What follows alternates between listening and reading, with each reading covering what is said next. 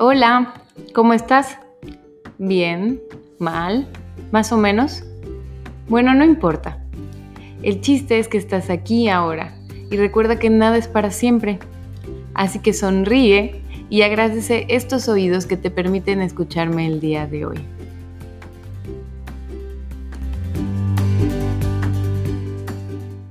Hello, te doy la bienvenida al episodio número 23 del podcast Soy Feliz.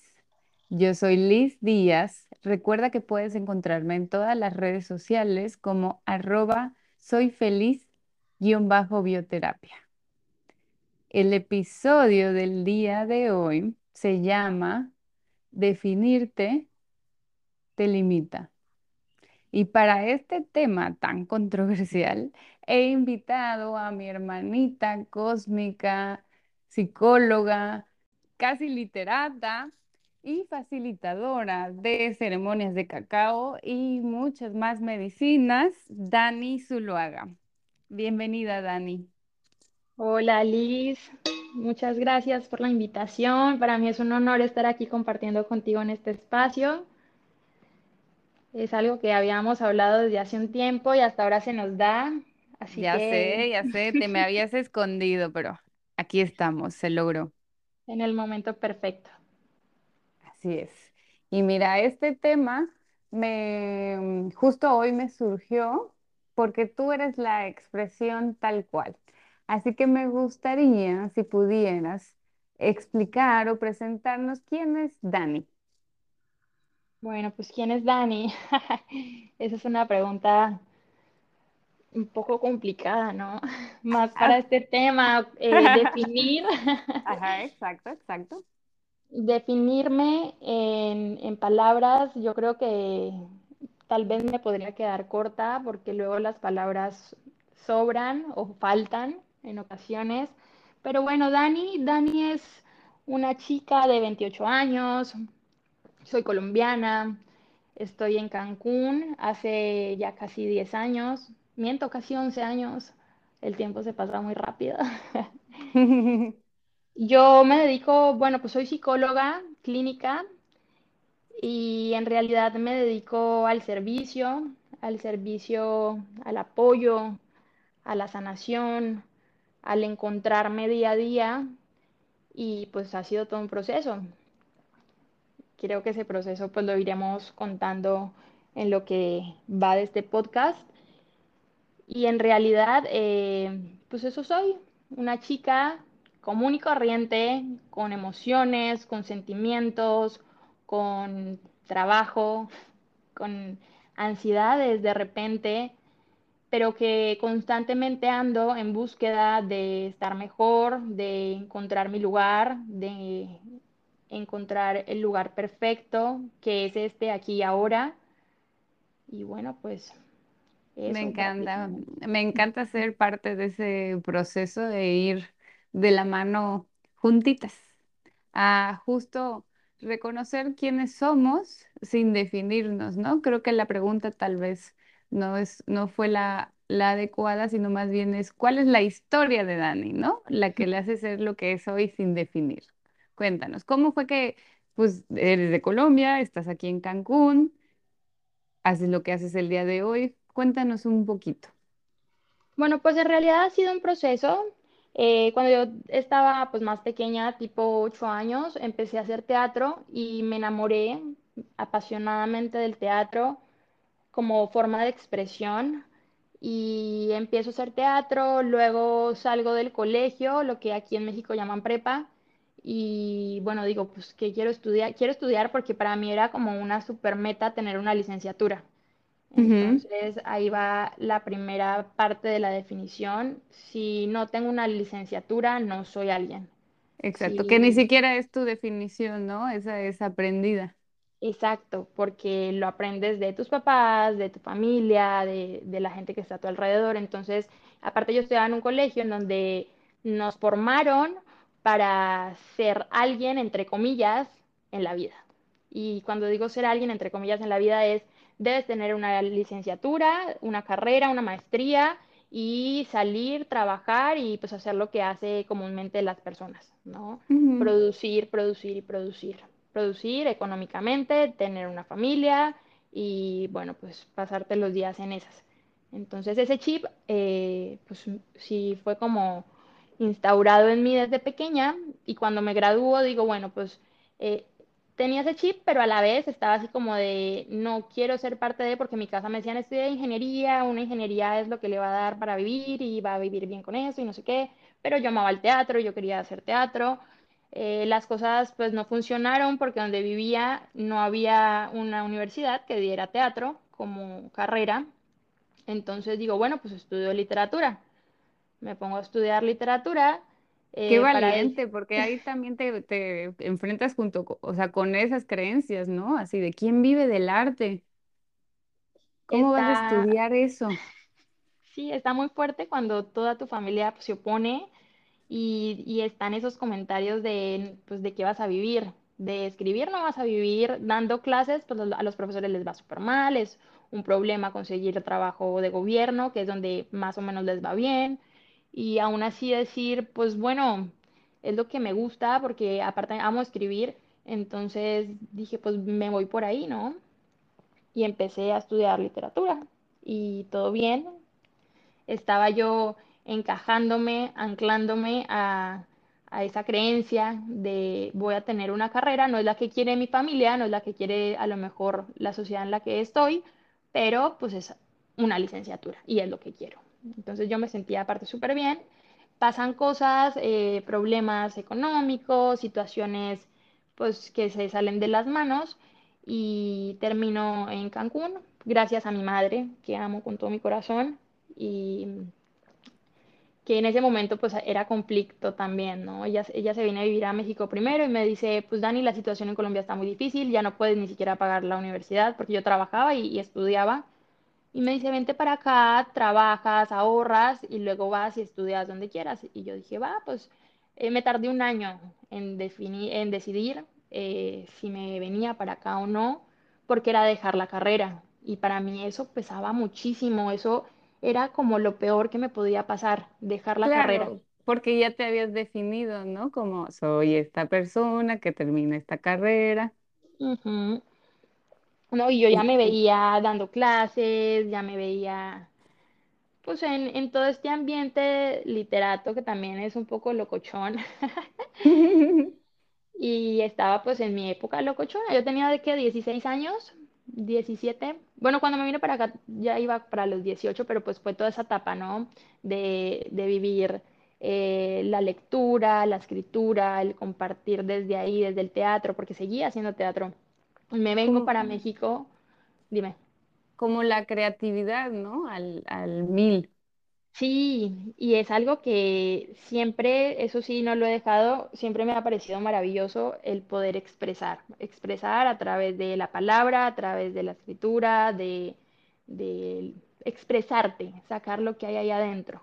Eso es algo que sí ha, ha estado acompañándome desde siempre y que lo agradezco porque en cierto modo también me ha ayudado a navegar y a pilotear todo este viaje y esta experiencia humana. Me encanta porque como lo veo es como si tu ser hubiera encontrado un punto medio entre complacer, ¿no? Lo que tu familia quería y lo que tú. Ah, bueno, yo en realidad soy esta persona creativa, pero ellos quieren que yo haga una carrera y, ah, bueno, pues ahí me voy, un punto medio. Sí, y, y sabes qué, pues sí es bien interesante porque muchas veces, bueno, uno se siente bien y cuando empieza a, pasar cosillas en donde ya no estás tan bien, que no está mal, está bien encontrarse en estas situaciones en donde a lo mejor pues la balanza se desbalancea, ¿sabes? Eh, es la vida misma te va abriendo puertas y te va abriendo caminos solo que muchas veces pues no lo vemos y nos cerramos. Nos cerramos porque precisamente nos limitamos a lo que vivimos en el momento. Y nadie te enseña a que hay otras opciones, a que hay otros caminos. Entonces cuando se cierra esa puerta, no puedes o no visualizas las otras millones de opciones, los otros millones de opciones que hay para irte por ahí. Entonces yo me vengo a México casi, casi a la fuerza porque pues era una pelea con mi mente estoy dejando de hacer lo que amo para irme a trabajar, luego llego, eh, no me adapté al principio, fueron dos años muy difíciles para mí, dos años en los que eh, si no hubiera sido por mi pareja de ese momento yo no la contaría también porque si entré en una depresión muy fuerte, muy fuerte en donde subí de peso, llegué a pesar 100 kilos, donde no me podía ver en un espejo, donde estaba totalmente, eh, mi mente se había quedado anclada a esa vida que llevaba en Colombia. Y al encontrarme en un lugar diferente, gente diferente, eh, pues pensamientos diferentes, todo, hasta la comida, todo me causaba a mí irritación, todo me causaba a mí conflicto. Y fue muy difícil. Los dos primeros años incluso dije, me devuelvo y ya, o sea, ya esto no es lo mío. Eh, ya trabajé, ya lo intenté, no pude ahorrar porque aparte pues estaba empezando, no veía cuándo estudiar y para mí todavía era la licenciatura era algo de que tienes que estudiar. O sea, mi meta en la vida es tener una licenciatura. Yo decía, mi meta es una licenciatura. Sí. Que me encanta porque esta creencia nos la ponen nuestros padres y muchas veces porque ellos no pudieron estudiar, ¿no? Entonces ellos piensan que que el res- o sea, que la felicidad que a lo mejor y no alcanzaron, ¿no? O que todo lo que les faltó estaba en esa carrera. Entonces, por eso es que te meten ese chip o es la, la última necesidad que ellos quieren cumplir, de que, pero tienes que cumplir esa carrera y ya luego ya haces lo que quieras. Total, total. Bueno, mi mamá sí estudió, pero mi mamá me tuvo muy joven y era que literal me llevaba de chiquita de dos, tres años a la universidad a sus clases y le tocó muy duro. Mi papá no estudió, entonces del lado y lado era como esa presión de mi papá, pues querer que su hija hiciera algo que él no pudo lograr y mi mamá pues hacer que yo pudiera hacer algo, pero como más en plenitud, porque ella la sufrió. Entonces, sí era algo para mí que en ese momento obviamente yo no me daba cuenta que era algo de ellos. Para mí era algo mío y era mi meta y mi meta era tener una licenciatura y yo todavía decía, "Ay, yo después de la licenciatura me hago la maestría y después de la maestría termino con el eh, doctorado y postdoctorado y yo quiero llegar hasta las últimas, ¿no? ¿Y qué pasaría si llegas a las últimas? Pues si llego a las últimas porque la vida me lleva ahí, pues agradecería y estaría muy feliz. Si no, también estaría muy feliz. No, o sea, yo creo que lo que uno piensa que al final de eso es la felicidad. O sea, como que quiero la carrera para ser feliz, ¿no? Basically. Sí, sí, sí, sí, es que es impresionante cómo no, no te das cuenta de que tú mismo te cierras. Tú mismo te cierras al definirte en algo, te encajas. Es como si te metieras en una cajita en donde solamente esa cajita, ese espacio, es el espacio que tienes para realizarte.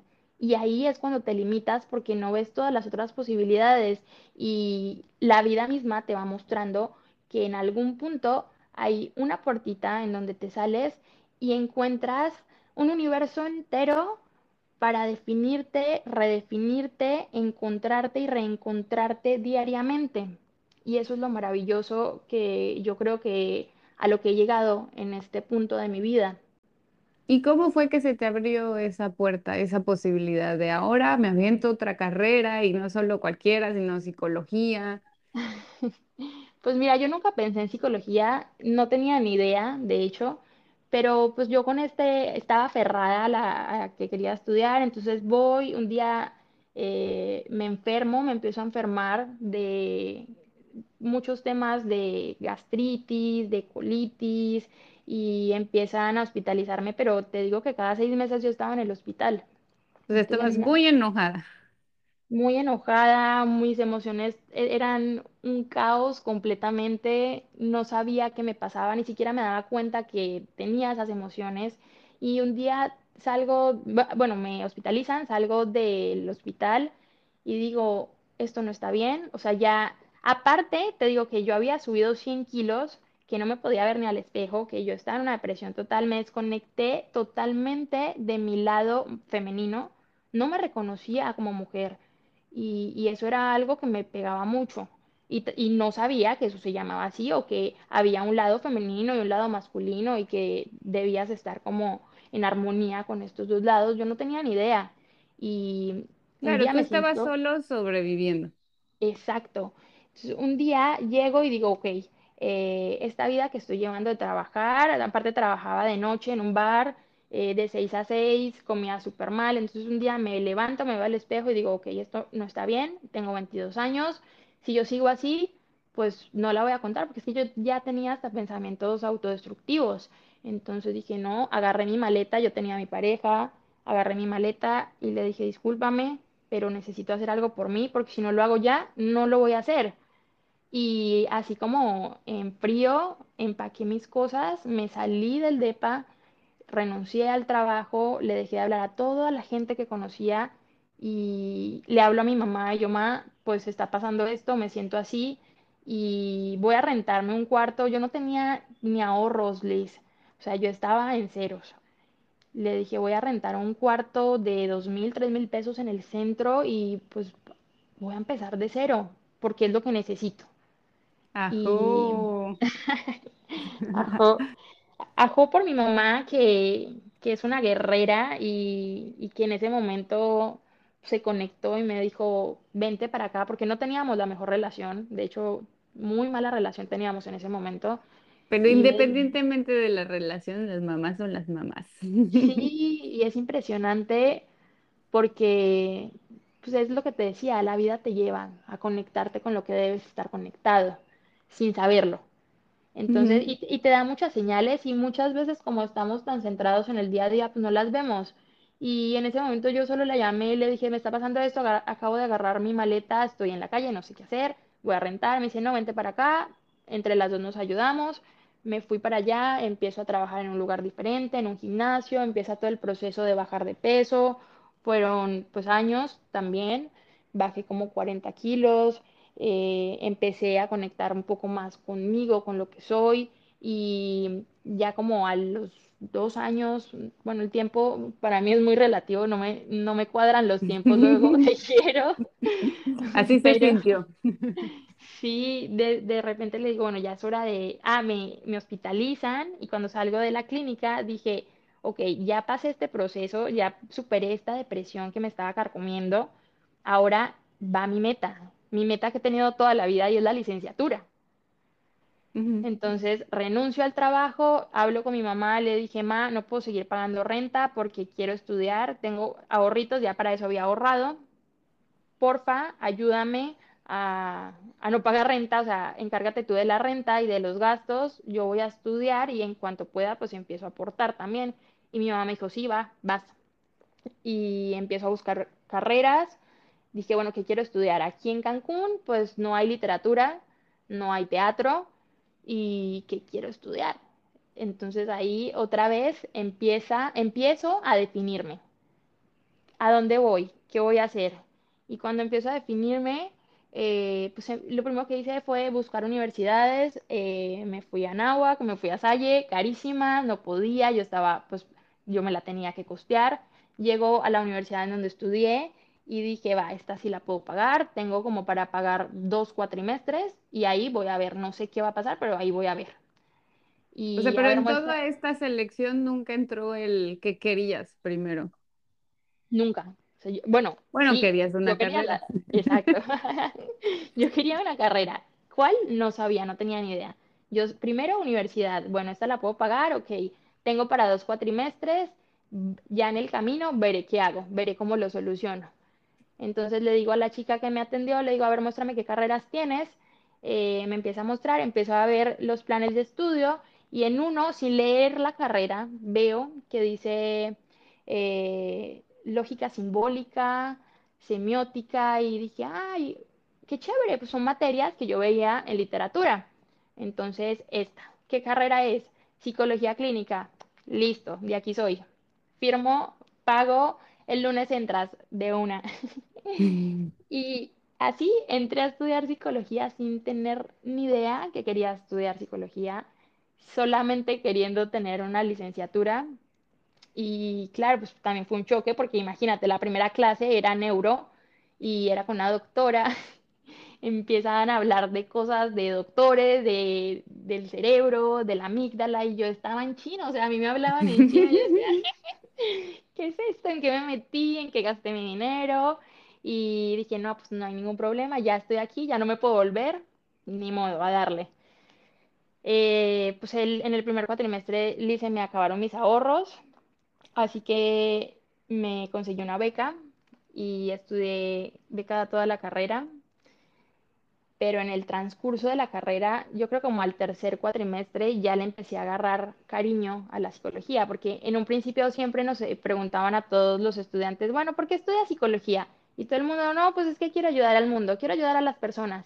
Y yo decía, es que yo, yo ni siquiera sé qué quiero, solamente sé que quiero una licenciatura y así me voy a sentir realizada. Y ya hasta que fui entrando un poco más en toda esta parte del ser humano, de la mente, de, de cómo se conforma, de las emociones, me fui identificando mucho pues, con lo que ya había vivido. Entonces, ahí me di cuenta de que lo que estaba estudiando y lo que estaba haciendo era algo que no era para el mundo, sino que era para mí, para empezar a sanarme a mí, para empezar a entenderme a mí para empezar a reestructurarme. Claro, que yo creo que todas las personas que estudian psicología en un principio, bueno, y como cualquier sanador, pues es primero para sanar, para conocerse, ¿no? Para sanarse o para entender también a sus papás. Total, de hecho, yo me acuerdo mucho, yo aparte de la psicología, en la noche empecé a estudiar psicoanálisis y me acuerdo mucho de un psicoanalista, eh, Estefan se llama. Fui con él y me dijo, es que los que estudiamos esto somos los más rotos. Tú no estudias esto porque estás súper bien y quieres ir y sanar a todo el mundo y ayudar a todo el mundo y darle las respuestas a todo el mundo. No, tú estudias esto porque estás buscando respuestas para ti. Sí, si yo me hubiera enterado que ahí habían respuestas, tenlo por seguro que hubiera estudiado eso. bueno, déjame decirte que, o sea, así se ve, pero de todas formas es muy limitado y es muy, pues, eh, estudiar la psicología es muy bonito porque te permite conocer el ser humano como es, pero, pero también es, es limitarlo y limitar al ser humano y creer que todos somos iguales cuando cada cabeza es un universo diferente. Claro, y como que es más mental, ¿no? O sea, también entran las emociones y el espíritu. Deja tú el espíritu, todo lo que aprendes en la psicología es basado en la ciencia y si está comprobado por la ciencia, vale, si no, no. Entonces, claro que hablamos del espíritu y del alma cuando estudiamos eh, filósofos de tiempo atrás, ¿sí? Los primeros filósofos y eso, te enseñan un poco de eso, pero Como a- mitología, ¿no? Casi.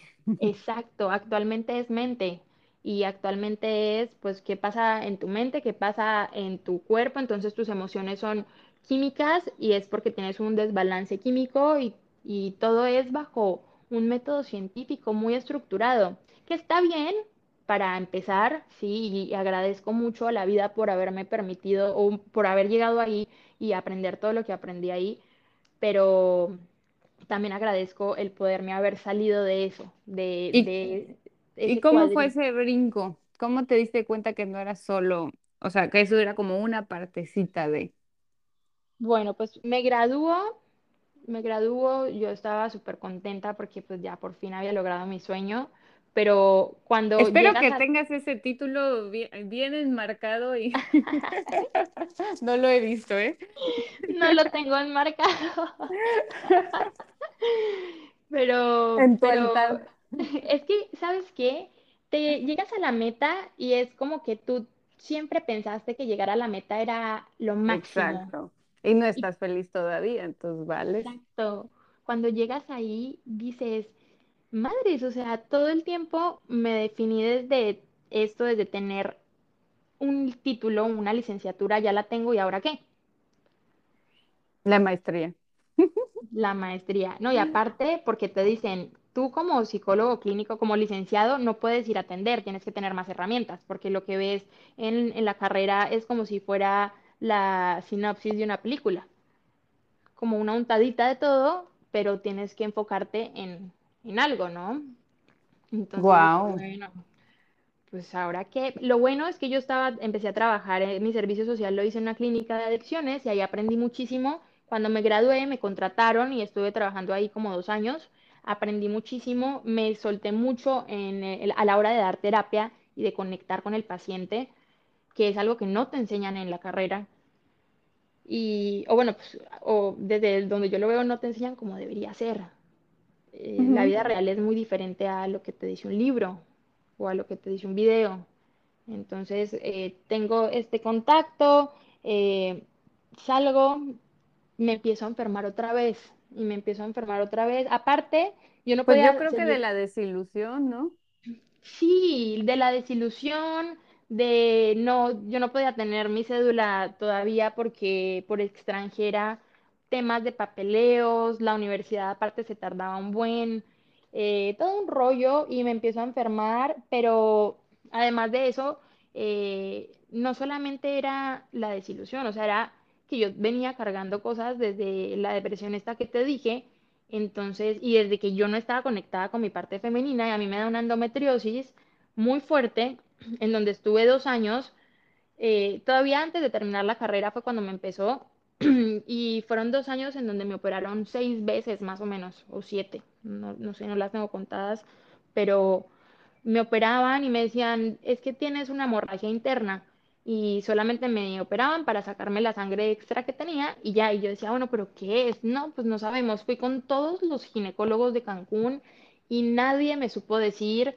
Y entonces empecé a perder otra vez como la esperanza, empecé a perder la fe, empecé a perder otra vez estas ganas de vivir. ¿Y aquí vivías todavía con tu mamá? no, ahí ya no vivía con mi mamá. Con mi mamá viví como los dos primeros cuatrimestres y ya después eh, ella se fue a vivir a otra parte y yo me renté algo sola. Como tenía la beca, podía trabajar pa- para pagarme pues mi renta, mis gastos y estudiar. Entonces eh, ya vivía sola yo, pero me empiezo a enfermar, a enfermar, a operarme y era una cosa horrible, Liz, los dolores más impresionantes. No te, como mujer, hay muchos casos de endometriosis y las mujeres no sabemos qué es eso. Y pues menos, los doctores te digo que iba con todos y nadie me decía qué era. Me decían, es una enfermedad pélvica inflamatoria y es normal, puede ser por cualquier cosa, desde un baño hasta una relación sexual, no sabemos por qué es. Yo ¿Tú qué sentías? no, pues yo me sentía, yo realmente me acuerdo que una vez le dije a mi mamá, ya, ya quiero que esto se acabe, no tengo ganas de seguir. porque tenía anemia todo el tiempo, mi presión súper bajita todo el tiempo, no, no me daban ganas de nada, o sea, iba a hacer las cosas porque tenía que hacerlas, y, pero pues ganas, ganas, ya no tenía ganas de nada.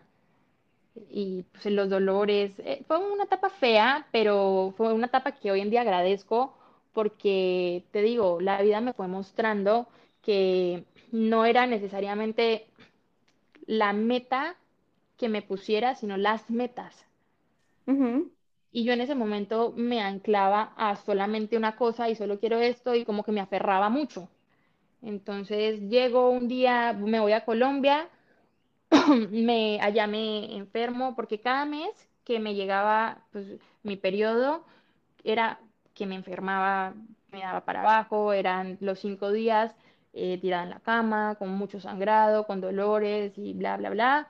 Mi mamá me dice, vaya a tal ginecólogo allá, es muy bueno. Voy, en la consulta me dice, señorita, usted no sale de aquí, hoy mismo la opero porque usted tiene una endometriosis y si no la opero ya, va a ser inoperable después. No sé por qué en todas las cirugías que le han hecho, pues no le han quitado eso.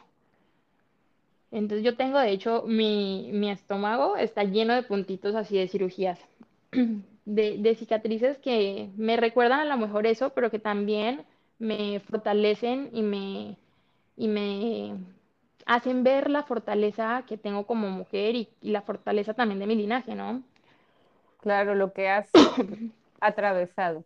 Sí, y el caso es que voy, me operan, salgo de la cirugía, me dice, Dani, quedaste súper bien, tenías de 4 grados que hay de endometriosis, tenías 3 grados, que ya no te va a dar, te puse un dispositivo para que lo con- se controle, porque el 30% de las mujeres recaen, pero tú vas a estar súper bien. Y yo, "Ah, bueno, gracias, pero todos los doctores me habían dicho eso cada que salía de la cirugía. Entonces, realmente yo no me la creía. Yo de- realmente dije, gracias, doc, muy amable, salí, pero salí con la misma mentalidad de, ok, en un mes me vuelvo a enfermar. Y justo Qué fuerte, ¿no? Qué fuerte, ya ni siquiera creerle al doctor. Sí, pues es que imagínate, siete cirugías en dos años. Yo mantenía en la clínica y cinco días después de esa cirugía en Colombia llega una hermanita, amiga de toda la vida, que amo también mucho, y me dice, Dani, pues mis tíos están haciendo ceremonias de cacao, ¿por qué no vienes? Y te serviría mucho porque tienes que conectar con tu parte femenina y me empieza a hablar y yo decía, ay, ¿qué me está diciendo esta? O sea, yo porque éramos las mejores amigas y yo le decía, Mari, pero es que pues, yo no le creo a eso, nunca me abrí como a esas posibilidades. Ah, pero dilo en acento colombiano, que te imagino perfecto. ¿Cómo así? ¿Cómo así? Y yo, ¿pero qué es eso? Y dije, a la, a la final dije, sí, pues me voy para allá. Y, pero era porque ya no había más Claro, opciones, entonces ya te habías rendido y dijiste ya lo que venga, a esa brujería. sí, y a ver si me ayuda. Y que me voy, me voy a esa ceremonia y yo creo que ahí fue un parteaguas para mí. Bueno, todo fue un parteaguas, yo creo que cada momento de mi vida ha sido un parteaguas y cada momento pues me ha hecho avanzar y, llegar a, a donde estoy y sé que me falta muchísimo más, pero agradezco cada momento, cada situación, cada dolor que tuve, lo agradezco porque me dio el panorama de ahora y voy, me sirven el cacao y, y yo veía ese cacao, yo no tenía ni idea, yo decía, ahora me tomo esto, me va a poner a alucinar, yo no tengo ni idea de qué es esto, yo con miedo, ¿sabes? Aparte, eh, pues como he sido tan aferrada y en ese momento estaba llena de miedos, todavía tengo miedos, pero en ese momento de verdad que era una bolita de miedo andando.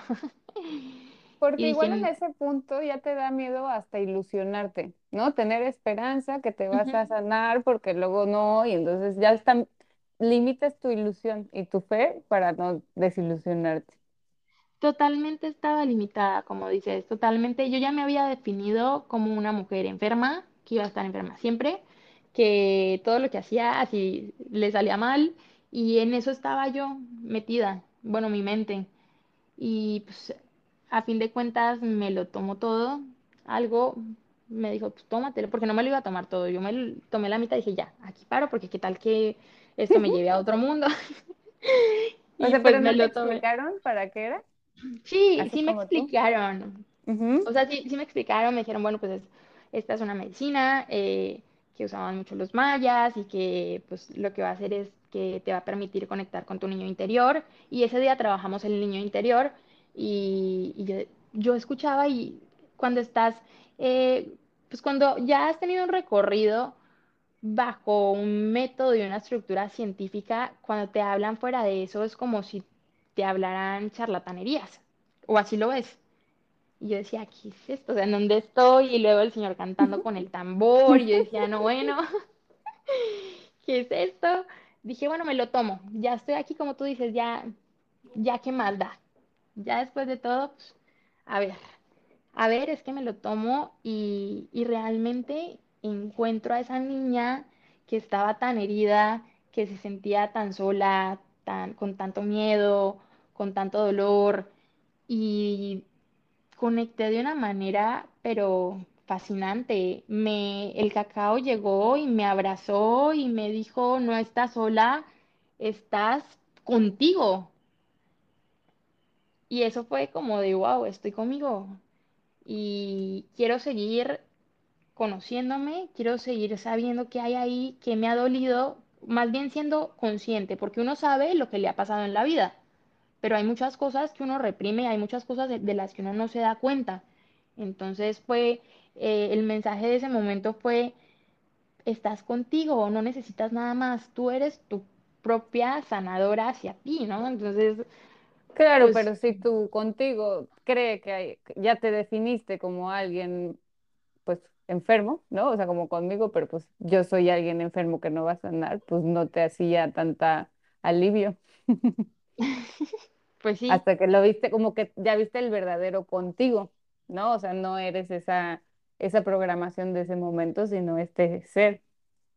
sí, y yo creo que ahí se me abrió todo este mundo de posibilidades de los que hablábamos al principio y dije, quiero seguir tomando cacao con ellos, meditando, yo me regresé, seguí tomando con ellos, seguí, empecé a estudiar mucho sobre el cacao, empecé a, pues, a interesarme más y empecé a conectar, empecé a hacer otro tipo pues, de terapias, empecé, porque siempre había ido con psicólogo o con psicoanalista.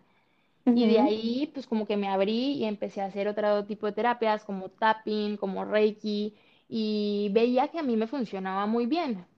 Para este entonces, eh, yo seguía trabajando en la clínica de adicciones, dando terapia psicológica totalmente, pero empecé a aprender pues otras técnicas y sin dejar la psicología a un lado. Nunca la he dejado porque la psicología también me enamoró, también me, me apoyó mucho en el proceso y y bueno, pues me, me meto de lleno en el cacao, empiezo a aprender, a ir a cursos, a ir con maestras, con abuelas, y me empieza a llegar, o sea, también de la nada me empieza a llegar, hasta que un día una amiguita hermosa, hermanita que conozco, que se llama Liz, me, me platica de, de la ayahuasca, y era algo que ya había escuchado y voy, porque ya estaba yo en esta parte de explorar y me encantaba y me encanta explorar y, y conocer cosas que puedan ayudarme a mí y ayudar a los demás, porque como te dije, para mí eh, lo que hago es servicio.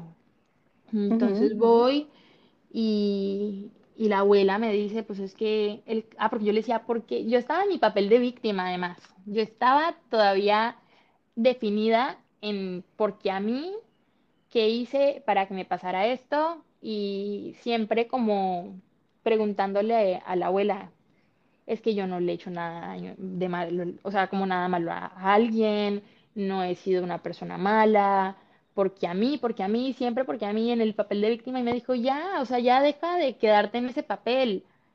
Si tú viviste esto, es para esto y me muestra un mundo, pues que yo dije, órale, yo no creo que, que yo encaje en ese mundo.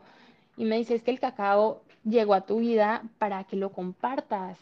Tú tuviste la endometriosis, tú dejaste tu país, tú dejaste la primera carrera, tú, tú terminaste estudiando. Todo lo que había vivido, todo lo que les conté, había sido Un caminito. exacto, un caminito, pasitos. Y luego me dice, comparte cacao. Yo, ¿qué? No, ¿qué voy a decir? ¿Qué voy a hablar? No tengo ni idea. Comparte cacao. Y dije, ok, va. Y pues empecé a compartir cacao hace dos años, dos años largos ya. Y yo me acuerdo que las invitaba, o sea, a mis amiguitas, a ti, a dos, tres, Sí, yo, empezábamos. ¿habré ido yo a la primera o a la segunda? Alguna de las dos, no me acuerdo. Dani, pero de verdad sí naciste para eso, porque parecía que llevabas 100 ceremonias. O sea, lo hiciste de una manera tan hermosa que sí, sí, sí, dije, es lo tuyo. Qué bueno que la abuelita te regañó. ¿Sabes qué? Yo creo que sí, que bueno, porque si no, nunca hubiera, nunca lo hubiera compartido. Yo ya llevaba sí, años. sí, pero a lo mejor en mucho tiempo más. Pero al final siempre el universo nos va marcando el camino. Sí, el universo y la vida te va mostrando. Y, y lo bonito de esto, y yo creo que también a lo que quiero llegar con contarte todo esto, es que hay señales muy latentes que no vemos y que deberíamos ver, o más bien que deberíamos poner atención a las señales que nos da la vida, el universo y, y seguirlas, porque muchas veces nos aferramos a la definición que creemos que somos cuando hay un mundo de posibilidades inmenso, infinito. Y cuando nos definimos, realmente no solo nos limitamos, nos anclamos a algo que muchas veces no somos. Ujú. Entonces, eh, bueno, pues yo empiezo a compartir el cacao Tú dices que súper bien, yo, yo ah, me temblaba la voz, estaba súper nerviosa. De hecho, siempre me da un poco de nervios, tengo que confesarlo. Pero está Eh, bien, porque eso es lo que, que justo te importa, hacerlo bien. y bueno, también es esta parte de que he aprendido que yo, Daniela, como ser humano, pues soy la Daniela que de repente le da nervios, que de repente tiene sustito, que de repente no sabe qué decir, pero cuando conecto con el cacao es algo muy diferente porque yo lo primero que le digo es que no sea Daniela la que hable que seas tú el que lleve el mensaje. Yo soy solamente un canal. Y, y de verdad que el camino se ha abierto de una forma impresionante. Sigo aprendiendo tanto del cacao como de otras terapias. Eh, me Incluso estás combinando, ¿no? O sea, psicología y cacao. Sí, total. Eh, no dejé la psicología porque te digo que amé la psicología en el proceso de estudiarla y, y amo, amo realmente poder aportar algo a una persona. Y cuando me llega alguien a la clínica, a la- al consultorio, con un malestar, con alguna situación que le causa mucho conflicto, el poder acompañarlo en ese proceso y poder ver cómo florece es algo, es el mejor pago que hay. Deja tú el dinero, el mejor pago que hay para mí es cuando veo que una persona se compromete en su proceso y logra conectarse con ella misma y logra florecer. Eso es algo tan bonito porque pues, no nos enseñan a hacer eso. Entonces, cuando logras acompañar y hacer ese acompañamiento es mágico y es lo que me ha enseñado el cacao. Entonces, fusioné todo lo que aprendí de psicología, todo lo que aprendí de psicoanálisis. Ah, también estudié cognitivo-conductual, que también me dio muchas herramientas. Y el cacao es, por ejemplo, a mis pacientes con depresión o con tendencia a depresión, yo les doy cacao em, antes de mandarlos con psiquiatra, porque si hay momentos, o sea, si hay casos en donde sí o sí tienes que mandarlo con psiquiatría. Yo, antes de mandarlo a psiquiatría, si veo que después del diagnóstico, si veo que la persona está apta, les doy cacao y trabajamos con el cacao y les ayuda muchísimo porque es un antidepresivo muy bueno. El cacao tiene magnesio y te ayuda a sentirte mejor, como Bueno, mira, después de cacao y antes de psiquiatría, mándalos a bioterapia, por favor. Claro que sí, claro que sí. Sí, yo Para creo que, que... Di- tú dime. porque es justo como cosas que no queremos ver, ¿no? Y lo que pues, hay veces que con se, o sea, a mi entender, ¿verdad? Obviamente que tú como psicóloga lo ves diferente, pero lo que hace el- los antidepresivos es como adormecer esa parte que duele. Total, total, yo, yo lo veo así. Yo lo veo así, lo que hace un antidepresivo es que te aplana emocionalmente para que te deje de doler, pero con Pero aplanar no estás logrando nada, lo único que Y yo creo que cuando hice bioterapia contigo, que de hecho me falta mi sesión, eh, se- es algo muy bonito, estas herramientas que tenemos hoy en día y que últimamente se han abierto más a, pues, a la gente, se me hace algo muy bonito porque es la misma vida que nos está mostrando que no necesitamos recurrir a estar dopados todo el día, sino que podemos recurrir a sanarnos desde nosotros mismos. Y es lo que tú haces con la bioterapia y es lo que yo hago con mi psicoterapia eh, combinada. Y Exacto, es que estás, estás literal ahora sí que aplicando tu primera carrera, estás siendo creativa, ¿no? Ya tengo todo esto, ya tengo la estructura, el conocimiento, ahora sí que puedo yo hacer esta poción mágica personalizada para cada quien lo que necesite. Exacto. Y sobre todo, eh, yo creo que en este punto de, de mi vida y de lo que hago es dejar de, de tratar de encajar en algo o en algún lugar. Simplemente es como dejarlo fluir. Y si en algún punto estoy haciendo algo que no me late o que no se está dando, pues está bien, lo suelto y sigo por otro camino. Y sigo ese camino hasta que me lleve a donde me tenga que llegar, pero es dejar fluir, porque cuando nos empezamos a, limitar a lo que creemos que somos, nos cerramos a un mundo de posibilidades. Me encanta, me encanta eso porque sí, a mí me pasa, por ejemplo, como lo de la carrera, de que es que yo quiero esto y que trabajas mucho por algo y lo consigues y ya estás ahí y dices, "Mm, no eran por aquí, pero dices como, no, qué oso, ¿no? Yo ya hice todo esto para llegar aquí y hasta esa parte de cómo te identificas con eso te hace a lo mejor y no moverte cuando ya te diste cuenta que no es ahí, pero pues es válido siempre que actuar con lo que nos dé paz. ¿no? Si sientes que estás rígido, que no es por ahí, listo, ahorita no es el momento, por otro lado nos vamos. Y sabes que eso es algo que es un poquito complicado para todo el mundo, yo creo, y es algo en general, porque es como si te chocaras con pared y dijeras, híjole, todo lo que hice todo este tiempo resulta que no. Por ejemplo, tú estudiaste, tú hiciste tu carrera y tu maestría y después dijiste, no es por ahí. Ay, sí. O sea, yo ya nada más sabía que no era por, o sea, a mí me decía mi terapeuta, por lo menos ya sabes lo que no, estás más cerquita de lo que sí quieres, pero pues es a veces difícil, ¿no? El, el no tener definido qué buscas, que al final es la felicidad, ¿no? Solo que en- lo, lo disfrazamos en, en logros. Claro, y es que cuesta trabajo en un principio cuando te das cuenta de todo esto porque es todo el peso de lo social. Y entonces, ¿qué van a decir si yo ya no voy a ser la ingeniera o la psicóloga o deja tú lo que sea que Sí, estudiaste o que a lo que te dedicaste y de un momento a otro voy a cambiar? Pero es darte ese chance a ti a reestructurarte para que fluyas. Y cuando te das esa oportunidad, de verdad, Liz, y yo, bueno, tú lo sabes porque lo hemos vivido juntas y hemos caminado juntas y lo hemos visto porque somos espejito, que cuando decimos, ok, lo suelto, esto a lo mejor no es para mí, lo suelto y fluyo, se abre un camino espectacular de aprendizaje, de entendimiento, de conciencia, en donde disfrutas cada momento, cada situación, cada persona que se presenta en tu vida. Y si hay un momento en el que te sientes mal o hay una emoción que tal vez te, te saca de ese balance, está bien. Y ya no lo ves desde el sufrimiento, sino que lo ves desde el amor y empiezas a vivir una vida desde el amor y todo va a empezar a fluir y, y, y es maravilloso. así tal cual, maravilloso.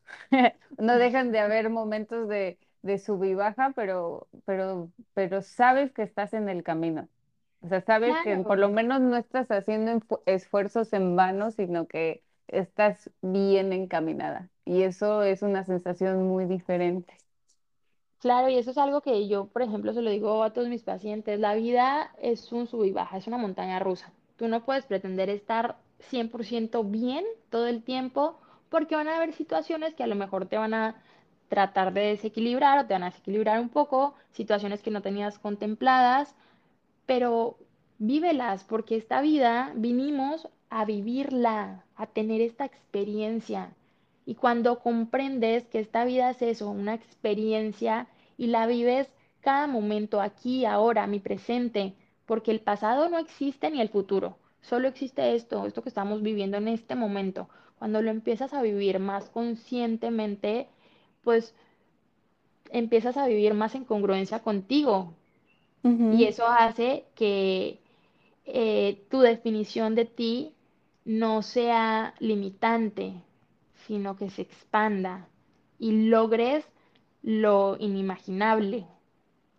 Dani, ¿tú qué le dirías a la persona que nos está escuchando, que nos ve a lo mejor y como muy lejos de su presente, porque a lo mejor y también, ¿no? Estudió la carrera incorrecta o se encuentra en un trabajo que no le gusta, pero necesita el dinero, o, o tiene hijos y eso siente que no le permite hacer lo que quiere, o se casó con la persona incorrecta, o se da cuenta que le gustan personas del mismo sexo o muchas personas. ¿Qué le puedes decir cuando dices que lo que soy... No, no me lo puedo por permitir porque tengo muchas mm, razones, ¿no? O sea, uno Mm. se crea así de, es que no puedo porque entonces tengo que deber y el hacer de este y entonces si no, no me alcanza y mejor no, no volteo a ver ahí. Híjole, yo creo que lo primero que le diría, y es algo que siempre digo a todo el mundo, yo creo que ya soy un disco rayado con esto. No, pero nadie te escucha, es la primera vez que te escuchamos. A lo mejor te lo Eh, estás diciendo a ti. me lo estoy diciendo a mí, pero es algo que creo y que, y que creo y que aplico todo el tiempo o casi todo el tiempo porque también soy humana y a veces se me va la onda, pero es eh, la respuesta para todo lo que estás pasando, para todo lo que estás viviendo es el amor. Vive en el amor. Cuando aprendes a vivir desde el amor, todas esas situaciones de las que crees que no puedes salirte, te vas a poder salir sin lastimar, sin dañar ni al otro ni a ti. Claro, a veces puede ser que hayan emociones que duelan, pero una cosa es que duela y otra cosa es que dañe. Cuando tú caminas en el amor, todo el camino se abre para que las personas estemos bien. Y también tú me dirás, o bueno, las personas que nos escuchen y que están pasando por este tipo de situaciones dirán, ay, bueno, pero pues qué fácil decir vivir en el amor y cómo se hace eso. Pues ve al centro de tu ser, ve ahí adentro a lo que hay en lo más profundo de tu ser, lo que eres realmente y empieza a conocerte y empieza a encontrarte y empieza a darte cariñitos, apapachos y empieza a amarte. Cuando te amas, te empiezas a creer el cuento bonito de hadas. Y ese cuento bonito de hadas es un cuento que claro que se puede cumplir si caminas en el amor. Sí, pero, Mm, o sea, el caminar el amor sería como justo primero amándote a ti, ¿no? Es que a veces pensamos es que eso es egoísta, ¿no? O sea, el, el amor propio es egoísta, o te da miedo, sí, por ejemplo, es que si yo salgo del closet, voy a lastimar a mi papá.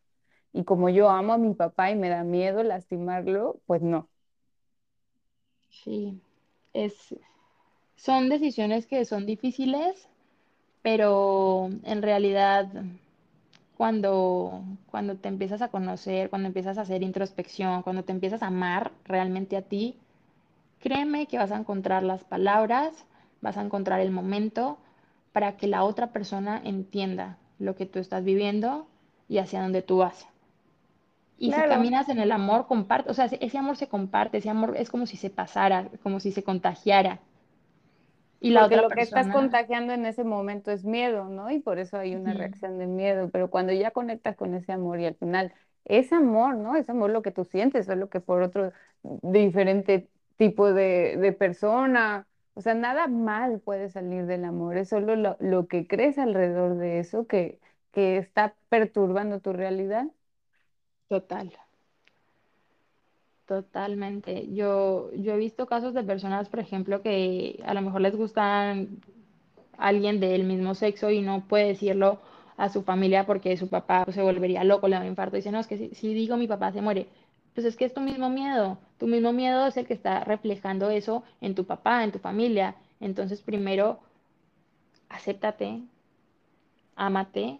Y de verdad que cuando uno está eh, en su centro, en su centro desde el amor, pues eso se contagia y encuentras las palabras más asertivas y el momento perfecto y encuentras que te entiendan, porque no siempre la gente va a, compartir tus mismos gustos, ¿sí? Pero no porque compartan tus mismos gustos, tú tienes que vivir una vida que no es tuya. Claro, y si ya, y si ya llegas de verdad a ese punto de amor y aceptación en ti, cuando lo veas en otra persona que no lo puede todavía procesar, vas a ver que es un tema suyo, no, no contra ti. Y lo vas a poder ver con compasión en lugar de con miedo. Sí. Dani, ¿y tú das consultas presenciales, en línea? Si quisiera alguien tomar sesión contigo o ir a una ceremonia, ¿cómo lo puede hacer? Bueno, pues por ahí está mi Instagram. Me imagino que lo vas a poner por ahí. No, Sí pero dilo, consulta. dilo de una vez. Ah, ok. Mi Instagram es Dani Zuluaga 1214. Por ahí me pueden encontrar. Doy consultas presenciales en Ashmi Roshan, aquí en Cancún. Doy consultas también en línea. Hago ceremonias privadas y también hago ceremonias abiertas. Cada mes más o menos hago una ceremonia abierta. Y pues quien necesite una ceremonia privada lo hacemos. Eh, hacemos, bueno, yo hago las ceremonias privadas cuando es con una o dos personas. Eh, normalmente es un proceso donde hacemos tapping, cacao y cuencos. Wow, sí, ese, ese baño de cuencos, que es ahora la novedad, la novedad de mi amiguita, el, el nuevo talento desbloqueado está hermoso. Así que ya saben, dense un clavado a ese Instagram. Lo dejé hasta el final porque ya conocieron su historia, ¿no? Ya conocieron su vocecita, ya se crearon un personaje en su cabeza y es esta parte justo de definirse es limitarse, porque además de todo este ser hermoso que ya conocieron, Dani también es toda una fashionista y tiene su tienda de ropa y lo van a ver, lo van a ver proyectado en su cuenta, que será como justo lo que hablábamos hoy, ¿no? Porque pues hay esa resistencia de, pues yo soy terapeuta, yo soy psicólogo, ¿no? O cuando era maestra de yoga, como que todos esperan ver algo, ¿no? Ver cierto personaje y no, a la fregada, ¿no? Somos lo que somos y eso no nos quita el valor de lo que compartimos o no compartimos, sino todo suma, todo suma y nos estamos festejando o celebrando de diferentes formas nuestra creatividad. Así que también si quieren ropa, también. Sí, y no, y fíjate que el tema de la tienda, así como para cerrar, que ya se nos acabó el tiempo, eh, es algo muy bonito porque al principio yo me resistía igual. Cuando empecé a, cuando me asocié con la tienda, yo decía, bueno, pero es que si yo soy terapeuta, si yo hago ceremonias, que voy a estar en un medio de moda y empecé a conectar con realmente no es solamente vender ropa o estar en el mundo de la moda, sino que también es conectar a cada mujer que viene aquí por una, un vestido, una falda, lo que sea, es ayudarla a conectar con su ser femenino y a decir, wow, esto nunca en mi vida me lo iba a poner, pero ahora que me lo veo puesto, qué bonito se me ve. Y eso también hace parte de todo lo que, de todo este proceso que te digo, que les digo y de todo esto que hago. No Claro. solamente es sentarte con el paciente, sino que cuando llega una clienta es ayudarle a ver o, a- o acompañarla en el proceso de reconocerse como la mujer que es y que se empoderen.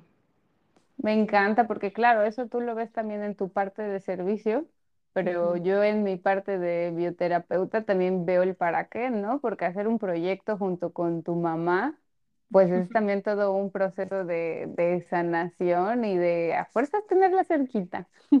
Y que además se dio después de ir contigo a una sesión de bioterapia. Eso te quería preguntar. ¿Cuál, cuál es la diferencia en tu relación con mamá de esos momentos en donde estabas muy oscuro y ahorita? Pues mira, Eh, yo les voy a ser muy sincera. No es como que nunca peleemos, porque claro que hay momentos en donde no estamos de acuerdo y chocamos un poco, pero yo antes no tenía una relación con mi mamá. Yo estaba muy enojada, yo tenía muchas cosas en mi corazón que no iban ahí. Y cuando voy contigo a bioterapia y empiezo a sanar a mi mamá, y hablo con ella y nos sentamos y es como si nos desnudáramos y nos mostráramos lo que había en nuestro corazón. Desde ahí la relación entre ella y yo es maravillosa y nos hablamos y nos decimos, eh, por decirte algo, yo, o sea, uno casi nunca le dice a la mamá, mamá te quiero, mamá te amo. Normalmente ella es la que me dice a mí, hace unos días medio discutimos y luego fue así, o sea, es como de ser consciente de esto y decir, mamá, lo siento, no, no estuve bien, te amo y gracias por estar ahí. Decir esas cosas realmente son totalmente sanadoras y, y justo cuando yo sano a mamá desde la bioterapia contigo, pues empezamos este proyecto que tenemos ahora de Capadocia, que es eh, nuestra tienda de ropa y nos está yendo súper bien. Hemos crecido mucho juntas, seguimos creciendo, seguimos aprendiendo. Eh, hay muchos momentos de tensión, claro, pero son más los buenos donde estamos como apoyándonos entre las dos para seguir creciendo. Ella desde su mundo, pues desde lo que hace, que ella sí es pues desde la moda, ¿no? Desde el diseño y esto, y yo desde esta parte del apoyo desde el servicio, desde el ayudarle a, a la gente que viene aquí a crecer desde adentro. Ay, qué hermoso, qué hermoso. A mí me ha encantado observar esa evolución de todo, de proyecto, de ti, de la modelada, porque también así de repente, de un día a otro, eres supermodelo. Tienes muchos talentos desbloqueados y por desbloquear. Así que ya saben, si quieren conocer a más de Dani, ahí la pueden seguir en su Instagram. Lo voy a poner también en los comentarios. Gracias. Muchísimas gracias, Dani, por abrir tu corazón, tu historia, tu no, amistad. pues gracias a ti, gracias a ti porque eres un ser maravilloso, eres puro amor, porque también gracias a ti he aprendido muchas cosas porque esta hermandad, pues, somos hermanitas, ha sido maravilloso todo lo que hemos vivido juntas y, y bueno, pues lo que sigue. Lo que sigue, sí.